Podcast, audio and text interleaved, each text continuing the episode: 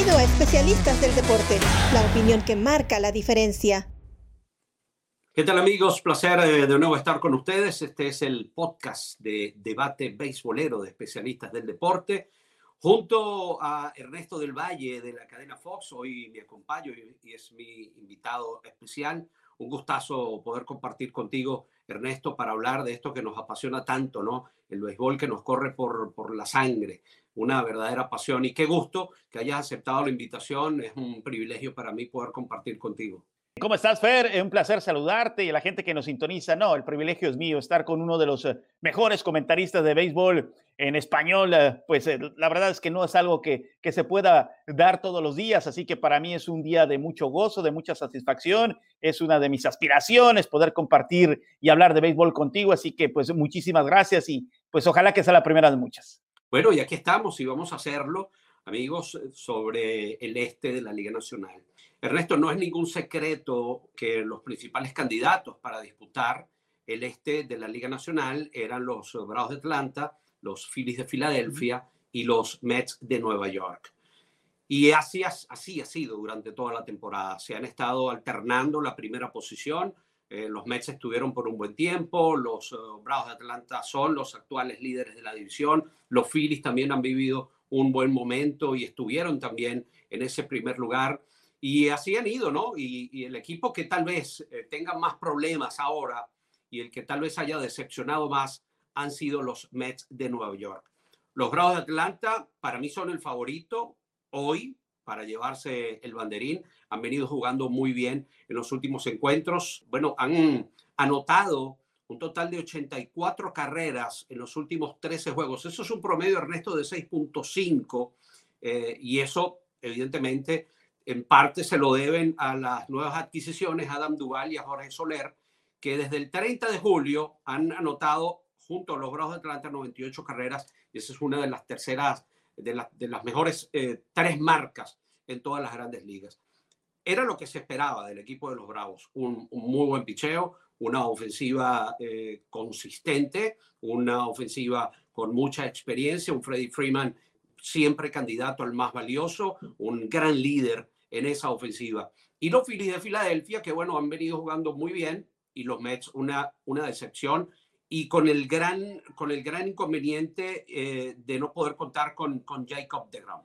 Exacto, Jacob de Brown que estaba cantado, ¿no? Para ganar el Sayón con el equipo de los Mets. Ya desde el arranque de la campaña lo dábamos como casi un hecho que iba a ganar el Sayón, pero vino esta situación de la lesión, que evidentemente, bueno, pues es una baja muy importante, pero ahí está Stroman, ahí está Walker, Edwin Díaz en el relevo, me parece que lo está haciendo bastante bien. Pero tú acabas de mencionar el dato que creo que es clave, Fer, para esta división. El equipo de Atlanta, en diferencia de carreras anotadas y recibidas, cuando estamos haciendo este comentario, porque puede cambiar, claro, cuando nos estén escuchando, tiene más 82 el resto de los equipos está con números rojos en cuanto a diferencia de carreras anotadas y recibidas. Menos 18 para el equipo de Filadelfia, menos 27 para el equipo de los Mets. O sea, está siendo muy productivo el equipo de los Bravos de Atlanta, la ofensiva. Obviamente ya mencionabas con Freeman, con Alvis, con Swanson. Y bueno, pues lo que eh, respecto al picheo, bueno, con Morton, con Fries, con Smiley y Woodmith, que me parece que está haciendo una gran labor en, lo que se refiere como cerrador. Creo que el equipo de Atlanta tiene todo para quedarse con el primer lugar. Ahora, el béisbol es un deporte de rachas y ahí está Filadelfia, solamente juego y medio,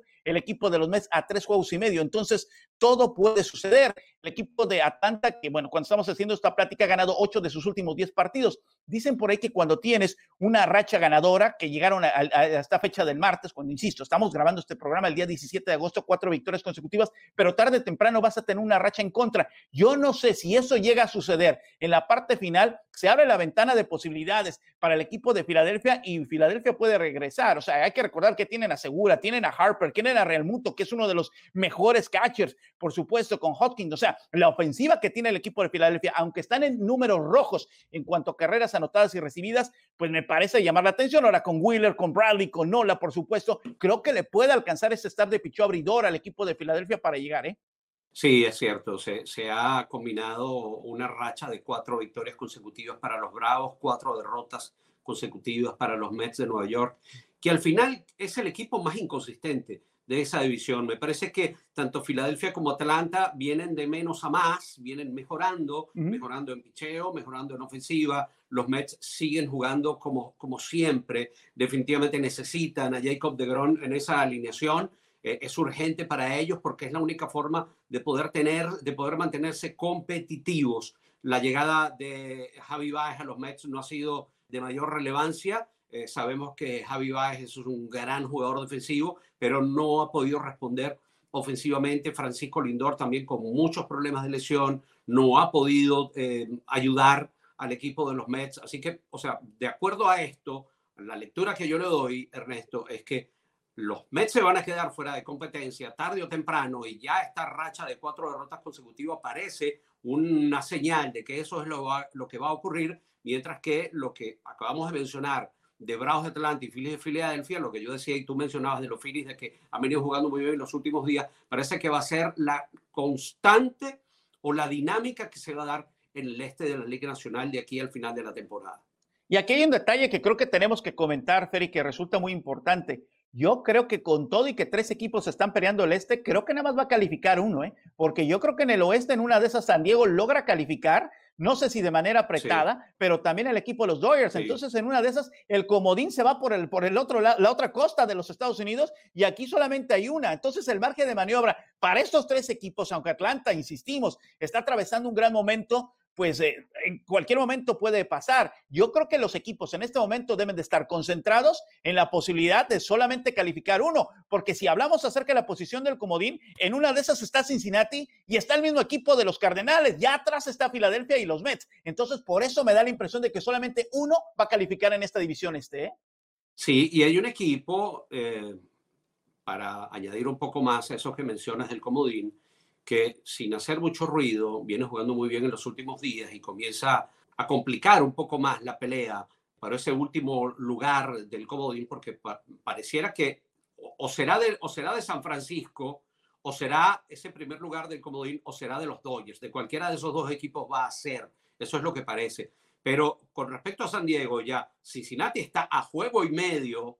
Así es. Y los, los uh, Cardenales de San Luis era el equipo que te quería mencionar, que han ganado seis de manera consecutiva y ya se han puesto a cuatro juegos de los padres de San Diego. Esa pelea va a estar complicada y como dices, allí en el este es a ganar el banderín o a despedirse hasta la próxima temporada, ¿no? Correcto, por eso nada más hay un boleto, porque bueno, ya está cantado con Milwaukee, ¿no? En la división central está cantado, entonces creo que la ventana de posibilidad que tienen cualquiera de estos tres equipos en una división ya desde hace muchísimo tiempo, pues Miami, Washington prácticamente desde el inicio quedaron completamente descartados, pero pues ahí está solamente una posibilidad hasta ahora en esa división porque bueno, pues hay que tener muy atentos en el radar, te decía, ¿no? Al equipo de Cincinnati y al equipo de los Cardenales. Y Cardenales ya conocemos su historia, un equipo que en cualquier momento puede dar el salto, que en postemporada todo puede pasar. Hace un rato platicábamos que a lo mejor a ningún manager, a ningún dueño, a ningún fanático quiere ver todo disputar a todo a solamente un partido. Mencionar que ya se regresó al sistema de postemporada como se realizó, digamos, la última vez, ¿no? En el 2019. A mí el del 2020 me encantó, ¿eh? Pero insisto, yo sé que cada quien tiene sus tradiciones en cuanto al béisbol, pero bueno, pues aquí todo se disputa en un solo partido y creo que, pues, Atlanta en este momento tiene la mano, pero vamos a ver si puede, puede mantener eh, el, el, eh, digamos, e, ese ritmo. En este momento, las posibilidades para que Atlanta matemáticamente califique y gane la división es del 52%. 40% para el equipo de Filadelfia, pero les va a dar interesante. Para los Mets están dando el 12.5% de posibilidades de poder llegar a la postemporada. Bueno, eso lo dice todo. Me parece que eh, eso que mencionas es, es, mucho, es lo más apegado a la realidad, tal como lo hemos mencionado y sería para los Mets de Nueva York en este caso eh, prácticamente eh, un, un, un, milagro, ¿no? Poder eh, conseguir la ruta ganadora, jugar de manera más consistente y poder ganar y poder detener a estos dos equipos que, que, están jugando también. Jugar, tratar de ganarle a los equipos de su misma división es siempre el objetivo de cualquier equipo claro. que busca avanzar a la postemporada. Esos son los juegos que hay que ganar y tratar de ganarlo la mayor cantidad de juegos como visitante. Así que esa es la lucha por el este de la Liga Nacional. Un millón de gracias, eh, Ernesto del Valle, por haberme acompañado. Estoy seguro que esta va a ser la primera de muchas otras invitaciones. Me ha encantado compartir contigo Eh, por primera vez estamos debutando juntos en un mismo espacio y la verdad es que lo disfruté mucho. Muchísimas gracias, apreciado Ernesto. Lo disfruté muchísimo, se me pasó como agua y la verdad es que, bueno, pues ojalá podamos seguir platicando más de béisbol porque todavía hay muchas entradas que comentar acerca del rey de los deportes. Amigos, si les gustó este contenido, pues díganselo a sus amigos y recomiéndenle que se suscriban, que se registren a especialistas del deporte para que puedan disfrutar de todos nuestros contenidos en nuestras diferentes plataformas, recordándoles también que estamos en Instagram, en Twitter y en Facebook. Y recordarles que sigan disfrutando de nuestro contenido en especialistasdeldeporte.com, de todo este contenido premium de no solamente béisbol, sino de los diferentes deportes. De parte de Ernesto del Valle y de quien les habla Fernando Álvarez, muchísimas gracias. Nos esperamos el próximo martes con más de Debate Béisbolero.